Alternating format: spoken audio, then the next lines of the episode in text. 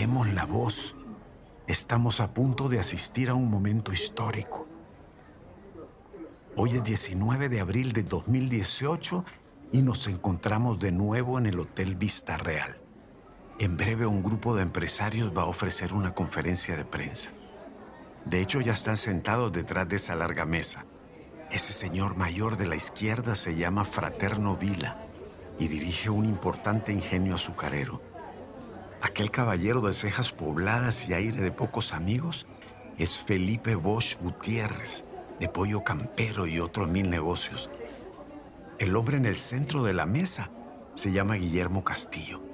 Se le reconoce por su cara alargada y sus pómulos salientes. Es el gerente de la cervecería que produce la gallo. Ellos son los súper ricos de Guatemala. Delante de ellos hay un amontonamiento de cámaras y micrófonos. Los periodistas ya están transmitiendo en vivo. Amigos de Soy 502, en este momento está por dar inicio una conferencia de prensa que ha sido convocada por un grupo de empresarios luego de que el Ministerio... Lo insólito de esta conferencia es que estos personajes nunca hablan en nombre propio. Cuando tienen que decir algo, se esconden detrás de portavoces y organizaciones como el CACIF y Fundesa. Ahora toma el micrófono un señor de lentecitos y cara de yo no fui. Su nombre es Salvador Pais, de la familia de los supermercados. Son los principales socios de Walmart en Guatemala. Y ahora sí, escuchemos. En los últimos años hemos vivido un debilitamiento de la institucionalidad en Guatemala. Se ha erosionado la confianza de los ciudadanos en las organizaciones que nos representan a todo nivel. Eso ya lo sabíamos. Ante el entorno electoral del 2015, los aquí presentes o representados decidimos participar facilitando la movilización de fiscales electorales para el partido FCN Nación. ¿Cómo dice? ¿Que ayudaron al partido de Jimmy Morales a llegar al poder? Este esfuerzo y esta decisión fue apoyada por este grupo de empresarios que hoy estamos... A ver, a ver, eso es financiamiento electoral. Seguro que lo reportaron. Estamos acá dando la cara, asumiendo cualquier responsabilidad que hubiere y conscientes de las consecuencias de nuestras decisiones personales. Reconocemos con humildad que sin saberlo se cometieron errores. ¿Errores? Por estas acciones le pedimos disculpas a Guatemala, a nuestras empresas y accionistas, a nuestros colaboradores y sobre todo a nuestras familias. Ver para creer. La oligarquía pidiendo disculpas. Guatemala esperaba eso desde 1821. Muchas gracias. ¿Eso era? ¿Ya terminó? Los señorones se levantan y se van. No aceptan preguntas de la prensa. Esta declaración delata una cosa, miedo. Los empresarios más poderosos del país están temblando. ¿Y a quién le tienen miedo? Solo hay una respuesta posible, a la Comisión Internacional contra la Impunidad en Guatemala. Saben que en cualquier momento podrían ir a dar con sus huesos a la cárcel.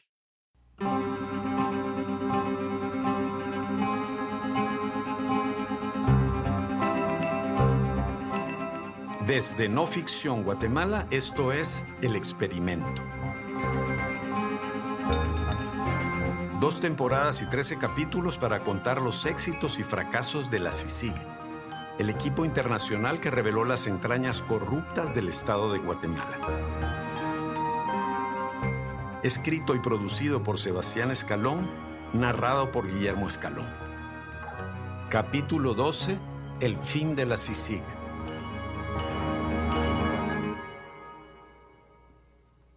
Sus primeros años al frente de la CICIG convencieron a Iván Velázquez de lo siguiente. El origen de todos los males del Estado de Guatemala es el financiamiento electoral ilícito. Este es el delito que permite que empresarios, políticos y narcos se apoderen del Estado. la CICIG había prestado mucha atención al tema del financiamiento electoral ilícito, porque estaba esa, esa inquietud no solo de, de, la, de la corrupción como fuente de financiamiento electoral, sino también del financiamiento electoral como fuente de corrupción. Es decir, era el ciclo que se, que se planteaba, financiamiento, corrupción, financiamiento. Y entendíamos pues que, que el tema del financiamiento ilícito era un tema realmente importante para la democracia, para el Estado de Derecho. Esta es la regla de oro del sistema político. Quien haya financiado al candidato ganador se asegura negocios millonarios en los siguientes cuatro años. Inyectando dinero en campañas políticas, los ricos compran el derecho a pedir leyes, beneficios fiscales, subsidios y concesiones. Adquieren el valioso derecho de picaporte, es decir, que en cualquier momento pueden tomar su teléfono, marcarle al presidente y comunicarle alguna molestia o algún tema de preocupación. Mire, mi presi, los campesinos del store están haciendo bochincha y no me dejan entrar a mi finca. Podría mandarme al ejército para tranquilizarlos. El presidente se debe a sus financistas y eso está escrito en piedra. Pero el financiamiento electoral ilícito tiene otra utilidad. Impedir que partidos políticos con una agenda de reformas lleguen al poder. Con dinero se manipula la opinión y las instituciones para que, aunque cambien las caras, no cambie el sistema. La CICI y el MP se pusieron a investigar el financiamiento de los partidos políticos y arrasaron parejo. Partido Patriota, Líder, UNE, FCN, todos y Encuentro por Guatemala se vieron salpicados por escándalos de diversa magnitud. Y se encontró un modus operandi que involucraba empresas fachada para recibir supuestos pagos por prestación de servicios que efectivamente no se habían prestado, pero se encontraron también empresas vinculadas a, la construcción, bueno, una serie de, de empresas que se pudo ir determinando que los recursos que aparecían como recibidos realmente eran financiamiento ilícito. Pero el caso más emblemático fue el que reveló la mano invisible de la oligarquía nacional. Siempre fue un secreto a voces que ésta financiaba los partidos políticos, pero por primera vez testimonios y documentos lo demostraron. E, es que fue, fue evidente que los empresarios pusieron a Morales como su presidente. La historia comienza en junio del 2016, durante la primera audiencia del caso Construcción y Corrupción. Como lo contamos en el capítulo 9, los representantes de las mayores empresas de obra pública admitieron que habían pagado sobornos al ministro Alejandro Sinibaldi. Dijeron que estaban profundamente arrepentidos, pero además, de manera espontánea, confesaron algo que nadie sabía. Sinibaldi les había pedido que parte del soborno no se lo dieran a él, sino que se lo entregaran a una organización llamada Movimiento Cívico Nacional. Que no te gane la apatía. Si tampoco querés lo menos peor para tu país, anda a votar. Este 11 de agosto, Guatemala necesita un movimiento cívico nacional. El Movimiento Cívico Nacional, una organización pro transparencia, era dirigido públicamente por una figura joven de la derecha, Rodrigo Arenas, director del medio República GT. Pero según Iván Velázquez, el que de verdad controlaba la organización era Salvador País, uno de los herederos del emporio de supermercados. La misión de este grupo era ayudar a rescatar las instituciones y luchar contra la corrupción. Por eso resultaba curioso que recibieran dinero de sobornos. El ingeniero Álvaro Mayorga, directivo de la empresa constructora CONASA, se declaró culpable en el caso Construcción y Corrupción fue uno de los que envió medio millón de quetzales al movimiento cívico nacional. Sinibaldi, usted dijo que le pidió depositar medio millón de quetzales al, movimiento cívico nacional. ¿Por qué razón? A ver, no, no, eh, no me recuerdo exactamente porque fue eso fue en el 2013, 2012, pero no, 2014, no me recuerdo qué año fue, pero era, era para, para campañas publicitarias que creo que se iban a, patrocinar como parte de la campaña misma del ministro en ese entonces. Eh, ¿Se recuerda usted que había una campaña del, No Te Toca? Eh, yo creo que parte de ese, ese dinero se usó para eso. La verdad que, no sé, no. A uno le pedían el cheque y, al final es como que me, me, dijeran, mire, paga a la empresa X o a la empresa Y, y pues uno, uno pagaba de esa forma la, el, el, el, el, soborno, ¿verdad? El dinero era para financiar una campaña anti Manuel Valdizón, rival de Sinibaldi en las elecciones del 2015 sirvió para producir clips como este. Recuerda que del plato a la boca se cae la sopa. Por eso no le toca. Aquí a nadie le toca. En este año electoral, sé responsable. Piensa tu voto. Movimiento Cívico Nacional. Después de la confesión de los constructores, la CICIG y el MP allanaron las oficinas del Movimiento Cívico Nacional, incautaron computadoras y documentos contables, y así descubrieron cosas sorprendentes. Y encontramos algo relacionado con el MCN que aparecían como cosas realmente extrañas en una entidad no gubernamental por ciertas anotaciones que veíamos, como, como pago de transportes en día de elecciones, cosas así, que, que empezaron a, a generarnos también como cierta inquietud y seguimos profundizando. Datos que sugerían que el movimiento cívico nacional se había involucrado en la campaña de Jimmy Morales. Para la CICI y el MP se abría un nuevo caso. Preocupado por estos allanamientos inesperados, Salvador Páez llegó a la CICIG a hablar con Iván Velázquez. Yo le, le planteé inquietudes, le hice preguntas respecto de, de MCN, respecto de los hallazgos que, que habíamos hecho. Iván Velázquez le preguntó al empresario algo muy específico. ¿Cuál había sido la participación en la campaña de Jimmy Morales de su prima? Y le dije que ahí veía yo una participación muy importante de una señora familiar de él, que yo no me acuerdo ya cómo se llama. Paulina Pais. Exactamente. Paulina Pais era una persona clave en la trama. Iván Velázquez habló con ella. Yo no sé si luego fue que ella me llamó o yo la llamé. Y si la llamé fue por el teléfono suministrado por Salvador País.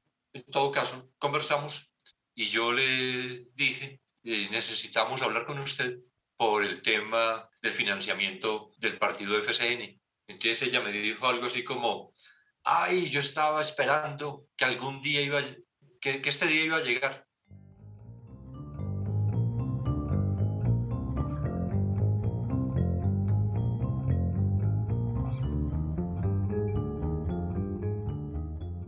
En ese momento la clase empresarial estaba al borde del pánico. En el 2016 las élites se dieron cuenta que la CICIG no solo perseguía a los políticos corruptos, no, también iba contra los empresarios que habían hecho negocios con ellos. Y esto ya no tenía gracia. Era una situación inédita, incomprensible. Personas de la alta sociedad, personas con renombre y posición social, de repente amanecían en las infames carceletas de la torre de tribunales. Eso no podía seguir. Algo había que hacer. Tras mucho discutir, los empresarios decidieron reunirse con Iván Velázquez. Hábleme de esta reunión del 2016. A través del presidente del CACIF lo invitaron a cenar. Se combinó la fecha, asistí en la casa de Juan Luis Bosch. Presidente de la Corporación Multiinversiones, una empresa transnacional que emplea a 40.000 personas en 14 países. Bosch es uno de los hombres más ricos de Centroamérica. Bonita casa bonita casa, una casa majestuosa, de la que solamente conocí el espacio de la cocina. es decir, no. Ni siquiera el salón, ¿no? No, lo que pasa es que la cocina, pero que tiene dispuesto como un comedor. Consejo de etiqueta de no ficción. Si quieres pactar una tregua con tu peor enemigo, ten la fineza de hacerlo pasar al salón. Y ahí estaba la mitad del PIB de Guatemala, ¿no? Más o menos. Pues yo creo que todos los que se sentaron ahí son los grandes ricos del país. En la cocina de Juan Luis Bosch, unos 30 capitanes de la industria le hacían frente al comisionado de la CICIG. Entonces, Juan Luis Bosch dio la, la bienvenida y el propósito de la reunión y que era conversar sobre esto porque se estaba generando una gran intranquilidad porque, porque esto estaba tan generalizado, es decir, era una acción tan generalizada la que se estaba desarrollando con la fiscalía que todos estaban con, con gran preocupación. Y no sé si alguien en la reunión también lo mencionó como un chiste, pero era el momento en que se decía que, que muchos salían de sus casas a las 4 de la mañana y se quedaban atentos para que les informaran si no pasó nada, si no hubo ningún allanamiento a las, a las 7 de la mañana y entonces podían retornar. Y entonces plantearon que, que ya estaba bien, que ya se había aprendido la lección. Concluyamos lo que está, pero no se empiecen más cosas, es que ya esto es insoportable. Y algún empresario dijo, es que si usted está buscando culpables y me puso las manos al frente, empiece, me pueden detener a mí ya, yo también. Wow. Y algún otro dijo, sí, es que aquí todos somos, somos responsables. Entonces, más bien, ¿por qué no le tienden una cerca a Guatemala y todos quedamos presos? Porque es que aquí todos hemos estado comprometidos con esas cosas, pero ya aprendimos, ya sabemos que eso no se debe hacer, ya sabemos que eso puede traer consecuencias. Entonces, ya, enfocarse en eso, terminar y, y ver en qué condiciones podemos arreglar esto. Y era muy repetido, ya aprendimos la lección. Entonces, ¿cómo solucionamos? ¿Hasta dónde piensa llegar? Dije, nosotros pensamos llegar hasta donde llegue la prueba. Yo no sé de ustedes qué responsabilidad tengan en nada, pero si se obtiene prueba que compromete, se procede porque no hay otra forma.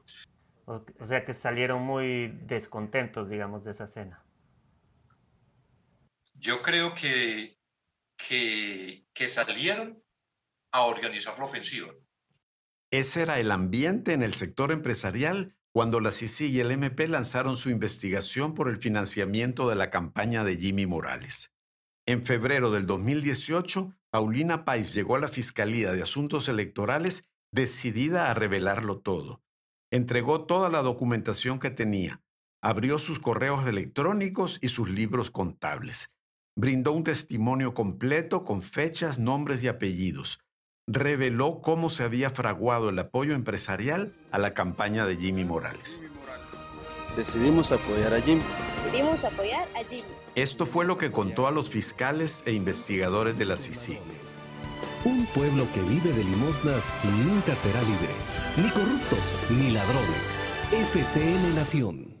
Tres semanas antes de la primera vuelta de las elecciones del 2015, un grupo de empresarios, Torreviartes, Castillos, Pais, Bosch, tomaron conciencia de que Jimmy Morales podía ganar las elecciones. Era urgente hacer un aporte, ya sea en dinero o en especie. Decidieron entonces invitar al cómico a una reunión. Rodrigo Arenas, director del Movimiento Cívico Nacional, ofreció organizarla. Él tenía los contactos con el partido de Morales.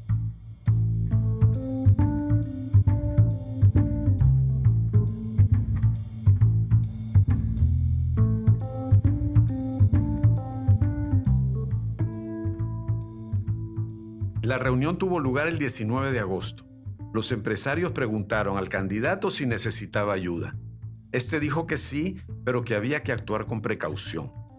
Su popularidad se basaba en el bajo perfil de su campaña y en su imagen de hombre del pueblo.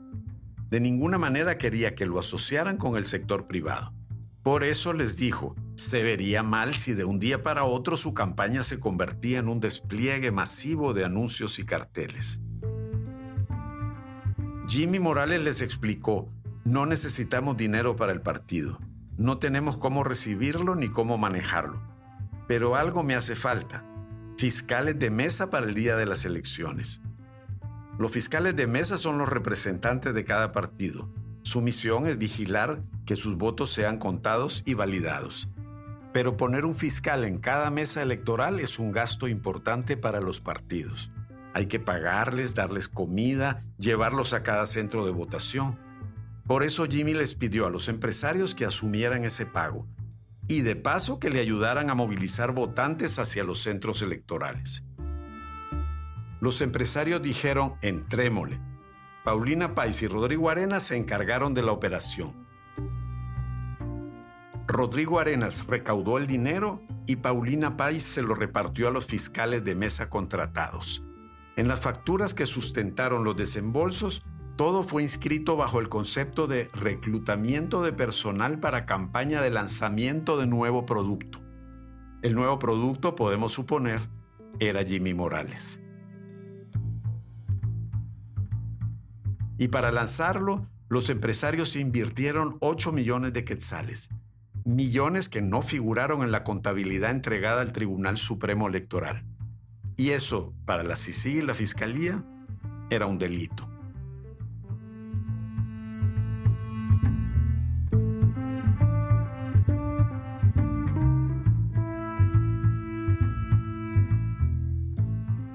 Pero ¿quiénes son exactamente estos empresarios? El politólogo Daniel Herring los conoce bien. Él fue director de la Escuela de Gobierno y catedrático de la Universidad Francisco Marroquín, dos centros de enseñanza ligados a la oligarquía. Por años trabajó con ellos, luego a causa de sus posiciones a favor de la CICIG fue despedido. Para Daniel Herring, estos empresarios forman un grupo social muy particular. Eh, piensa que es una, la economía está muy concentrada en fortunas que normalmente tienen cierto recorrido, es decir, nuevas fortunas eh, hay pocas eh, de ese tamaño, entonces también eh, están asentadas en, tradiciones familiares y yo creo que esto es muy importante. Los actores que están ahí no se hicieron a sí mismos, son niñitos de papá. Y esto para mí es algo, a lo mejor te puede parecer un poco superficial lo que voy a decir. yo te digo porque yo los he conocido. son muy infantiles son increíblemente infantiles cuando ya los conoces, además de, gente por regla general muy poco leída, muy poco formada. Tanto así que según Herring no se les puede llamar élites. No tenemos esa élite en Guatemala. Tenemos a un grupo de, niños. Niños que aún viven con miedos que datan de la Guerra Fría y del conflicto armado. Estamos hablando de actores sumamente irracionales en todo este proceso. De hecho, yo estoy convencido que mucho del problema que tiene este país es que es una sociedad post-conflicto y que tienes élites que reviven esta clase de demonios em, eh, cuando pasa algo que además no tiene nada que ver. ¿no? Entonces, pero muchos de ellos yo escuché eh, directa o indirectamente a algunos de estos altos empresarios decir que era lo peor que les había pasado lo de la CICIG desde el conflicto y que no lo habían pasado tan mal en su vida y que habían llorado por las noches y que habían, o sea, e, es, ese es el estado emocional. Y esa es la fragilidad. Cuesta entender cómo personas con recursos ilimitados vivan con tanta angustia. Para Daniel Herring, eso tiene una explicación. Y hay que entender algo también de esta, de esta clase empresarial tradicional tienen una cantidad de vividores del conflicto alrededor que no te puedes imaginar. Militaritos retirados que contratan en seguridad, que les meten todos los miedos que te puedas imaginar, todos y más, es que van a querer, quieren hacer esto y la izquierda está conspirando para... Y todas estas conspiraciones que les meten mucho miedo porque reviven, y yo creo que sinceramente, porque muchos de ellos no son malas personas, reviven eh, eh, traumas del conflicto y los traumas del conflicto les hacen actuar de una manera irracional, estúpida, que va en contra de sus propios intereses. Volviendo al caso de financiamiento electoral, la situación era la siguiente. La CICI y la Fiscalía tenían en su poder la información obtenida en las oficinas del Movimiento Cívico Nacional. También tenían el testimonio y los documentos brindados por Paulina Pais. Aún así, los empresarios intentaron convencer a Iván Velázquez que el caso no era lo que parecía. Le explicaron que en realidad no era financiamiento electoral, sino un aporte desinteresado en favor de la democracia. Un acto cívico, nada más. Claro, al principio era eso, el discurso de, del apoyo a la democracia, de nosotros nos comprometemos con un partido en especial, lo que estamos es promoviendo eh, la, la, participación ciudadana. nuestro interés es que, que la democracia funcione, pero eso era tan fácilmente derruible como, como lo mostramos. Claro, si era un aporte para la democracia, entonces lógicamente tendrían que haber apoyado a todos los candidatos por igual. Y entonces preguntaba, ¿cuál de los otros seis o siete candidatos tuvieron alguna reunión? Con ninguno. ¿A cuál de los otros seis o siete candidatos les financiaron la vigilancia de elecciones? A ninguno. ¿A cuál de los otros seis o siete candidatos le suministraron esos profesores para que los instruyeran eh, en, en entrevistas y que pagaron para Morales? Solo Morales. Velázquez no se dejó convencer. La investigación siguió y el 19 de abril del 2018, él y Tel Maldana revelaron el caso a la ciudadanía en una de sus tradicionales conferencias de prensa. El caso que se refiere a financiamiento electoral ilícito relacionado con el partido político FCN Nación, evento número 2. En esta ocasión, la Fiscalía y la CICIG solicitaron que se le quitara la inmunidad al presidente Jimmy Morales. En cambio, no pidieron orden de captura para los empresarios. Según explicó Iván Velázquez, esto era porque los empresarios estaban colaborando con la investigación, aportando documentos y pruebas. Yo creo que antes de la conferencia de prensa, los empresarios también se acercaron, probablemente liderados por Salvador Páez, y fueron todos los involucrados. Y entonces dijeron que estaban dispuestos a colaborar que ellos iban a presentar toda la documentación y que iban a explicar cómo había sido realizado esto. Y entonces la, la disposición fue, por eso no hubo, por eso no hubo capturas, por la manifestación, por la, por la colaboración realmente de ellos. El día en que Tel Maldana e Iván Velázquez revelaron el caso, los empresarios dieron una conferencia de prensa. Aquella famosa conferencia en la que admitieron si no un delito, por lo menos un error. Pero esta confesión pública no cambió los propósitos de la CICIG y del MP, llevarlos a juicio por el financiamiento ilícito del partido oficial. Ah, porque, porque yo les había dicho francamente, todo esto de libertad es en el desarrollo del proceso, pero cuando haya sentencia condenatoria, y aquí va a haber sentencia condenatoria, tienen que pagar pena de prisión porque ahí no se puede suspender la ejecución de la pena.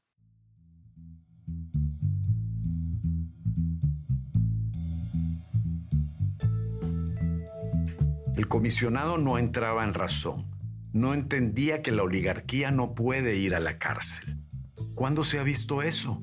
Puesto que el colombiano se empeñaba en seguir el proceso, habría que recurrir a otros medios.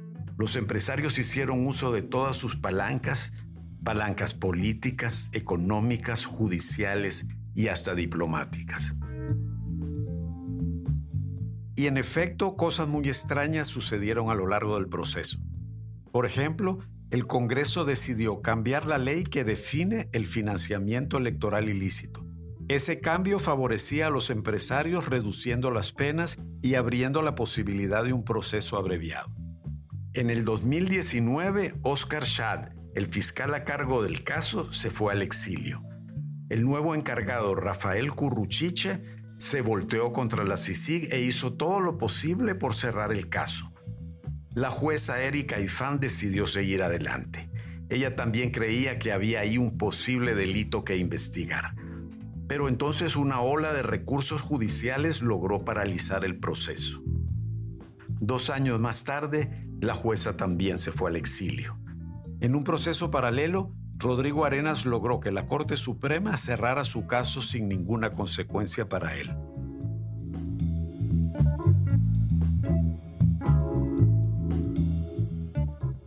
Pero volvamos al año 2018.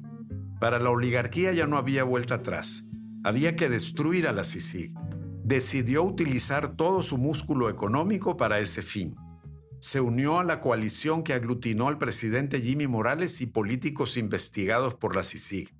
nació el Pacto de Corruptos. Es un pacto de impunidad. Hoy por hoy es, es un pacto de impunidad. O como lo llama Daniel Herring, el Pacto de Impunidad. Entendida como me libro de la cárcel, ¿no? ¿Por qué quiero librarme yo de la cárcel? Porque soy un empresario eh, eh, que dio dinero a FCN, por ejemplo, como los empresarios eh, de, las, de los grandes conglomerados. ¿Por qué quiero impunidad? Porque soy un narco. ¿Por qué quiero impunidad? Porque soy un político corrupto. ¿Por qué quiero impunidad? Porque me dedicaba a ejecutar gente cuando estaba en las fuerzas y cuerpos de seguridad del Estado. Todas esas son razones por las que yo necesito el mismo manto y el manto cubre a todos.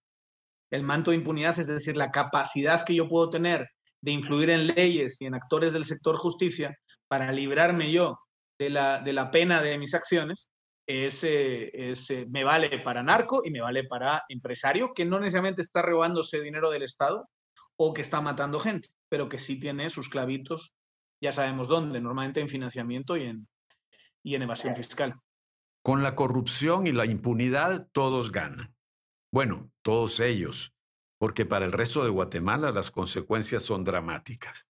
Ese sistema después para generar gobernanza, es decir, para que eso dé resultados a la ciudadanía, es una auténtica porquería. Y así estamos como estamos, sin vacunas, y, sin, infraestructura, sin servicios públicos, con la educación eh, eh, vergonzante, etcétera, etcétera. Pero en términos de cómo las élites políticas se ponen de acuerdo, unas élites políticas muy fragmentadas, con unos intereses muy distintos, la corrupción es el pegamento que las une. El Pacto de Corruptos diseñó un plan para expulsar a la CICIG. El reto era lograrlo pagando el menor precio político posible. Por eso su primer objetivo fue golpear la imagen de la comisión y reducir el apoyo de la ciudadanía. No era cosa fácil.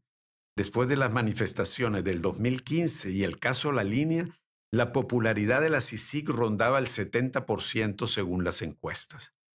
La comisión sufrió un tsunami de ataques en redes sociales y en los principales canales de televisión.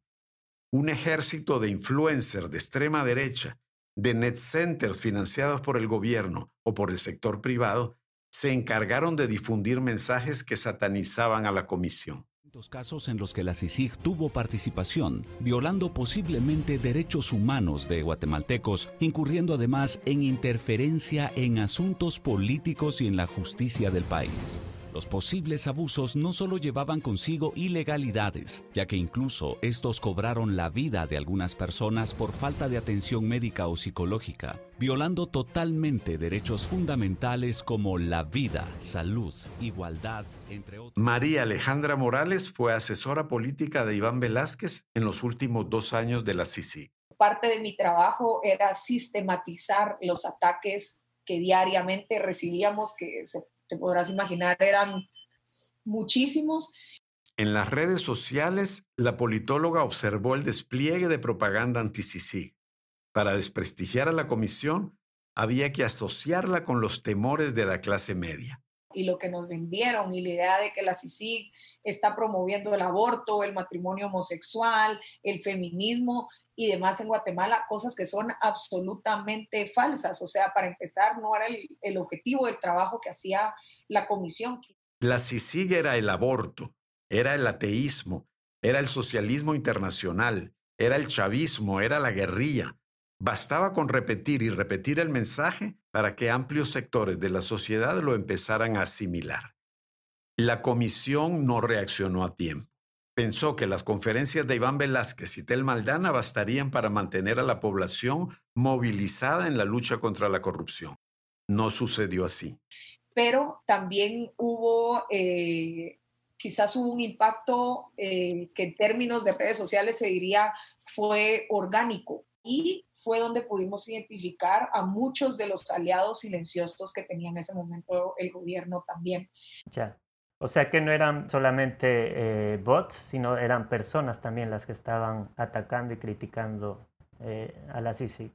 Correcto.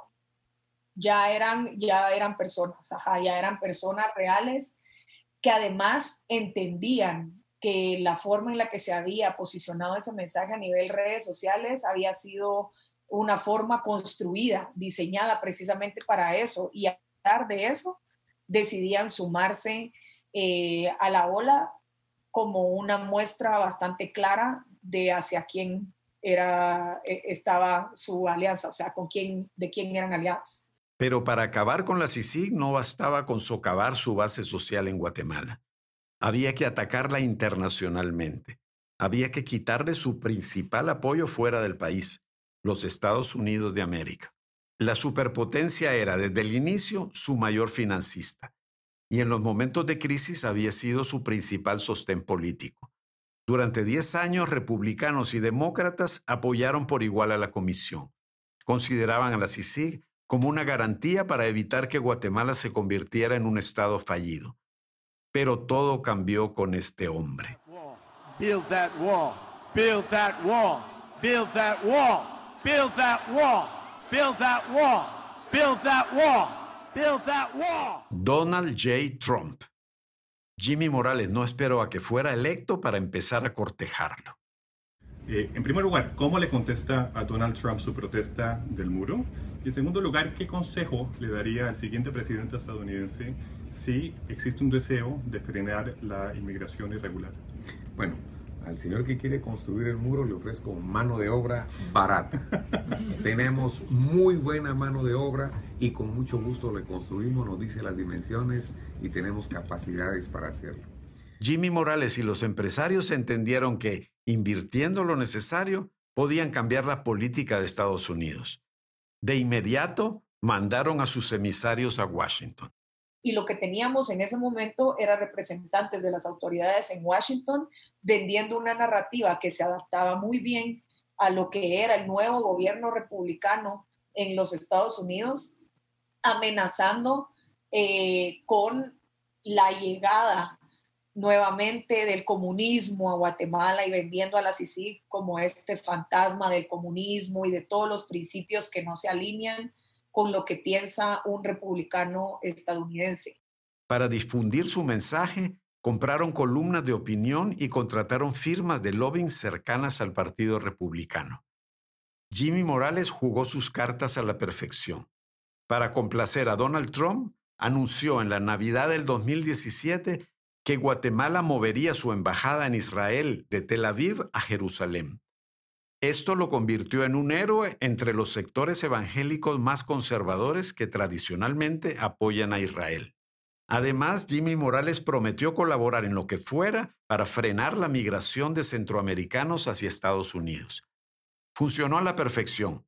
En marzo del 2018, el senador Marco Rubio anunció que el Congreso de Estados Unidos congelaba un aporte de 6 millones de dólares para la CICIG. El momento definitivo es el retiro eh, de los 6 millones de dólares que eran parte del financiamiento que permitía que funcionara la comisión. En términos operativos no era tan dañino como lo era políticamente. Esos actores dijeron, tenemos de nuestro lado al poder. Era una forma de darle fuerza a la narrativa que estaba promoviendo el propio gobierno de Jimmy Morales el pacto de corruptos guatemalteco había hecho clic con el pacto de corruptos estadounidense. Jimmy Morales supo que tenía las manos libres. Estados Unidos no lo castigaría si actuaba contra la CICIG. Pudo dar rienda suelta a su rencor. Nadie puede negar que muchas personas y familias guatemaltecas, al igual que los Bitkov, también han sufrido persecuciones ilegales o han sido violentados sus derechos humanos y garantías constitucionales con toda impunidad por dicha institución. Los golpes del gobierno a la CICIG arreciaron a lo largo del 2018. A partir de enero, el Ministerio de Gobernación empezó a negarle apoyo policial a la CICIG y al MP. El 31 de agosto, Jimmy Morales, rodeado del alto mando militar, anunció que no renovaría el mandato de la comisión. Ese mismo día, posicionó vehículos militares frente a la CICIG en una acción de clara amenaza. El 4 de septiembre... Ese fue un, un, golpe duro. Mientras Iván Velázquez estaba de viaje en Washington, el gobierno le prohibió regresar a Guatemala. Desde ese día tuvo que dirigir la comisión desde el extranjero. Iván Velázquez se convirtió en un pionero del trabajo a distancia un año y medio antes de la pandemia. Porque es muy diferente la cotidianidad en el trabajo, la cotidianidad en el trato en el desarrollo de los acontecimientos a hacerlo desde la distancia. Y aunque permanecíamos mucha parte del tiempo conectados, no es la misma situación. La Corte de Constitucionalidad decretó que el gobierno no tenía derecho a negarle la entrada a Guatemala, pero a Jimmy Morales no le importó. Esto fue lo que contestó cuando los periodistas le preguntaron si acataría la resolución de la Corte. La certeza jurídica. En ese sentido, usted, en esa certeza jurídica que usted ha pedido, va a acatar la orden de la Corte de Constitucionalidad de dejar ingresar al eh, comisionado Iván Velázquez. Mire, a Galileo Galilei le dijeron que no dijera que la Tierra se movía. Y entonces él dijo, la Tierra no se mueve, pero se mueve. Así queda la respuesta. Mientras tanto, la frustración de Iván Velázquez era tal que pensó en un regreso espectacular a Guatemala. Yo sabía, ya estaba dispuesto, que no podía llegar por vía aérea porque las aerolíneas tenían la prohibición de admitirme como pasajero, que no podrían aterrizar en Guatemala si yo estaba ocupando el avión. Pero estaba la opción de entrar por tierra por El Salvador y ver cómo aparecía yo adentro de Guatemala. ¿Por punto ciego? ¿Algo así? ¿O... No, entrar por la frontera, por la frontera pero en, en, esta posibilidad que se da muchas veces de entrar sin ser requisado. Pero los funcionarios de Naciones Unidas le dijeron ni se le ocurra. Es importante aclarar. El nombramiento de una nueva fiscal general llamada Consuelo Porras fue el tiro de gracia a la lucha contra la impunidad. De casos sobre los que mediáticamente ha circulado desinformación. Con Porras, la labor de la CICIG y de la Fiscalía Especial contra la Impunidad se hizo aún más cuesta arriba. Nadie padeció más a Consuelo Porras que Juan Francisco Sandoval, el jefe de la FESI, la unidad del Ministerio Público que trabajaba de la mano con la CICIG.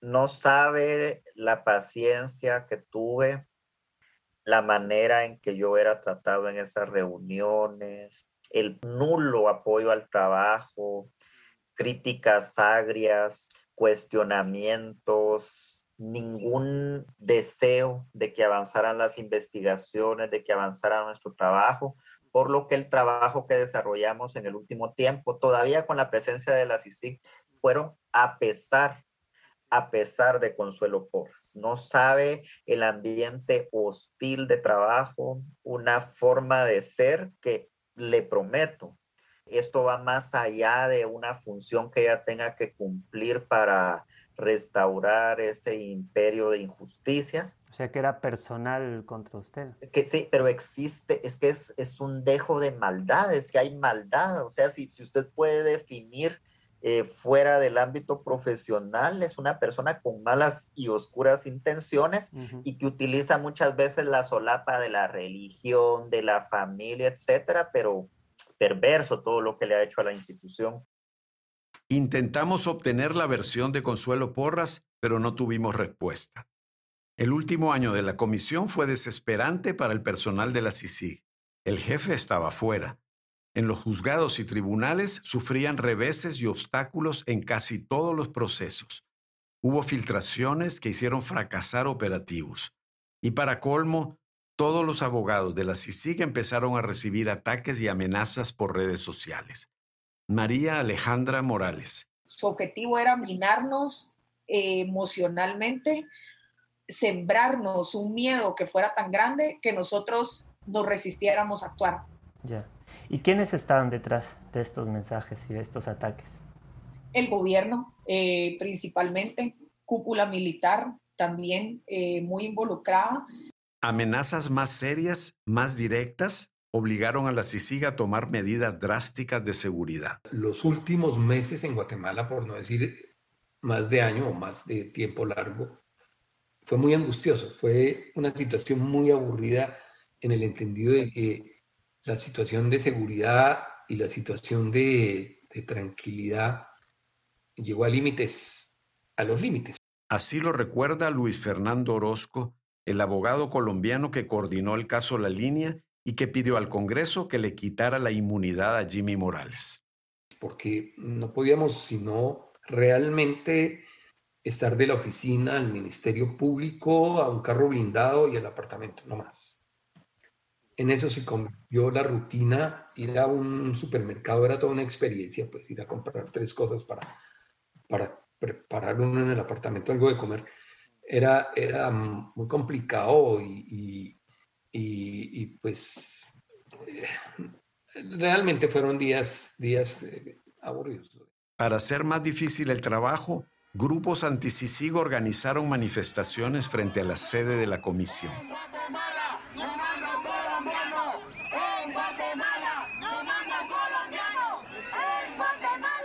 A finales del 2018, el gobierno de Jimmy Morales decidió no renovar las visas de cortesía de 11 investigadores de la CICIG, entre ellos Luis Orozco. Creo que un 21 de diciembre, en dos, tres días, cerrar apartamento, disponer de los bienes que tenían pocos, vender, en fin, eh, salir del vehículo que generalmente teníamos un carro privado, cerrar cuentas en los bancos. Eh, resultan mil cosas. Mm, ¿Recuerdas tu último día en Guatemala? Sí, el último día fue de carreras, despedirse de las personas que sabían que ese día nos íbamos, no todas desafortunadamente porque eso se manejaba con cierta discreción, inclusive al interior de la oficina. El pesar de tener que irme así, eh, echado de un país eh, por, el, por el gobierno, por hacer las cosas bien, en lo posible bien, pues francamente afecta. Eh, triste.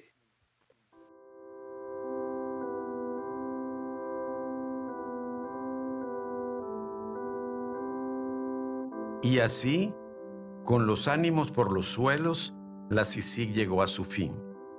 Los días previos al 3 de septiembre, fecha en que terminaba su mandato, hubo reuniones, despedidas, discursos. Se organizó un evento llamado Juntos lo logramos, que hizo las veces de funeral. Invitados especiales ofrecieron más discursos. Mi nombre es Carlos Castresana. Entre ellos Carlos Castresana, el primer comisionado de la CICIG. Castresana hizo su mejor esfuerzo para convertir el velorio en festejo. Yo creo que es una ocasión de celebrar, no hay que lamentar que la CICIG eh, termine eh, su desempeño, hay que celebrar eh, con la satisfacción del deber cumplido que hemos... Al final, Iván Velázquez ofreció unas palabras de cierre por videoconferencia. El próximo 3 de septiembre concluye, por decisión del Gobierno de Guatemala, una singular experiencia de cooperación internacional cuyo éxito. En su discurso, hizo alarde de su impresionante colección de trofeos de caza. Dos expresidentes de la República, una ex vicepresidenta, dos magistrados de la Corte Suprema de Justicia y algunos jueces y magistrados de salas, un expresidente del Banco de Guatemala, casi dos decenas de exministros, varios diputados, incluyendo tres presidentes del Congreso de la República, alcaldes, altos funcionarios de instituciones bancarias y otros empresarios. También delineó el legado de la CICIG. Su mayor contribución no eran las personas procesadas, sino el haber revelado hasta los mínimos detalles los mecanismos de la corrupción. Al desnudar el statu quo, la CICIG provocó, sin que necesariamente haya sido su propósito, la expansión de la conciencia de la sociedad sobre la naturaleza de la estructura de poder político y económico. La leyenda urbana sobre la corrupción del poder y el egoísmo de las élites económicas se convirtió en verdad jurídica y eso tendrá impactos a mediano y largo plazo. Iván Velázquez pintó a continuación el panorama de lo que vendría en los años siguientes y en esto no intentó endulzar una realidad desoladora seguramente se ampliará la brecha de la desigualdad social y se profundizará la pobreza, lo cual se reflejará en los índices de desarrollo humano. El nuevo vigor y sensación de triunfo que ya se percibe entre las mafias volverán a Guatemala una vez más en fuente de inseguridad en la región. Para los jueces, fiscales y abogados de la CICI que habían atacado el poder corrupto, venían tiempos de zozobra. El statu quo ha emprendido su propia tarea de recuperar el control del sistema de justicia, lo cual incluye aislar y procurar la muerte civil de los operadores de justicia independientes. Y es que el pacto de corruptos no se iba a quedar satisfecho con la expulsión de la CICIG. Ahora, la contraofensiva se dirigirá a las instancias judiciales para rescatar a los suyos de la acción de la justicia. Quizás logren su propósito. Tal vez sean absueltos todos los acusados que durante estos años han sido presentados ante los tribunales. Posiblemente consigan frenar investigaciones en curso. Pueden incrementar sus campañas de desprestigio y señalarnos de haber perseguido por razones políticas como lo vienen haciendo tantos corruptos de América Latina, pero no podrán enseguecer de nuevo a la población que ya ha visto la realidad. Porque también quedaba una luz de esperanza para Guatemala. La lucha seguiría, prometió el aún comisionado. Sin embargo, confío plenamente en la capacidad del pueblo guatemalteco para superar estos tiempos de adversidad que como lo ha hecho en el pasado y lo demostró a lo largo del 2015, podrán recuperar el camino del proceso transformador que entonces iniciaron en la construcción de un verdadero Estado de Derecho en el que la dignidad humana tenga plena realización. En la mente y en el corazón de ustedes, guatemaltecos y guatemaltecas, estará dar el paso definitivo hacia el futuro. Muchas gracias. El 3 de septiembre del 2019, la CICIG se disolvió en el aire tóxico de la ciudad de Guatemala. Sin embargo, su espíritu seguía vivo. Un último reducto de la lucha contra la corrupción aún batallaba en el Ministerio Público. La Fiscalía Especial contra la Impunidad seguía investigando a los poderosos con el mismo ímpetu. Los corruptos que se habían apoderado de todas las instituciones del Estado optaron por llevar su contraofensiva a un nuevo nivel. Decidieron perseguir y encarcelar a los fiscales que seguían investigándolos, o por lo menos forzarlos al exilio. Pero eso lo veremos en el capítulo final de El experimento, un capítulo en el que viajaremos a Washington, D.C.